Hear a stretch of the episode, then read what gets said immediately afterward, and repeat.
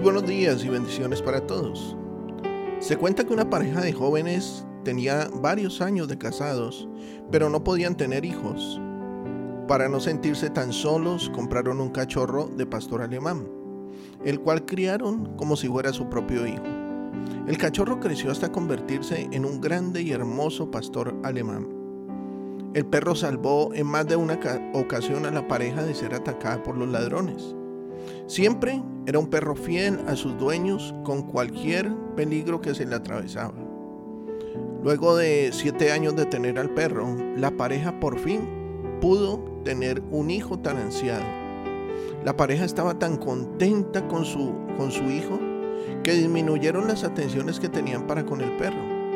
Este se sintió relegado y comenzó a tener celos del bebé. Gruñía cuando los dueños paseaban al bebé y no era eh, para nada cariñoso. Ese perro eh, que tuvieron durante siete años estaba comportándose extrañamente.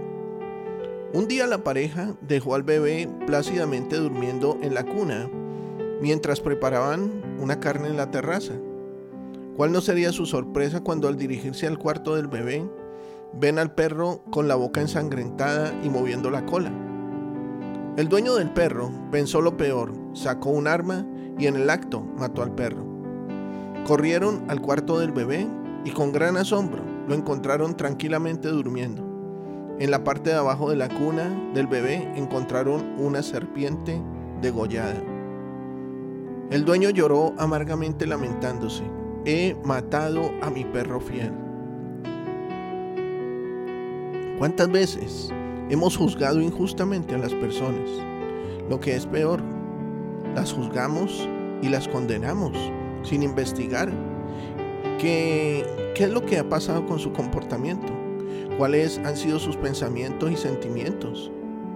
Muchos amigos fieles hemos matado por no aclarar una situación por no escuchar la otra versión. Muchas veces las cosas no son tan malas como parecen, sino todo lo contrario.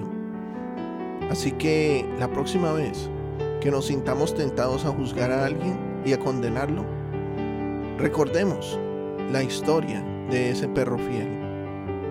No harás injusticia en el juicio, ni favoreciendo al pobre, ni condenando al grande. Con, con justicia juzgarás a tu prójimo Levítico 19:15.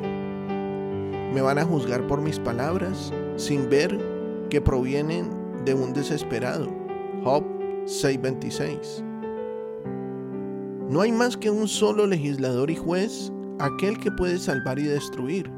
Tú en cambio, ¿quién eres para juzgar a tu prójimo? Santiago 4:12.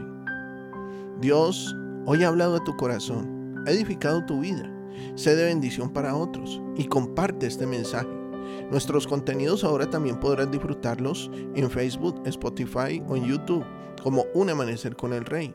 Que tengas un excelente día lleno de bendiciones. Te habló tu pastor y amigo Emanuel Cortázar desde la hermosa ciudad de Santiago de Cali, Colombia.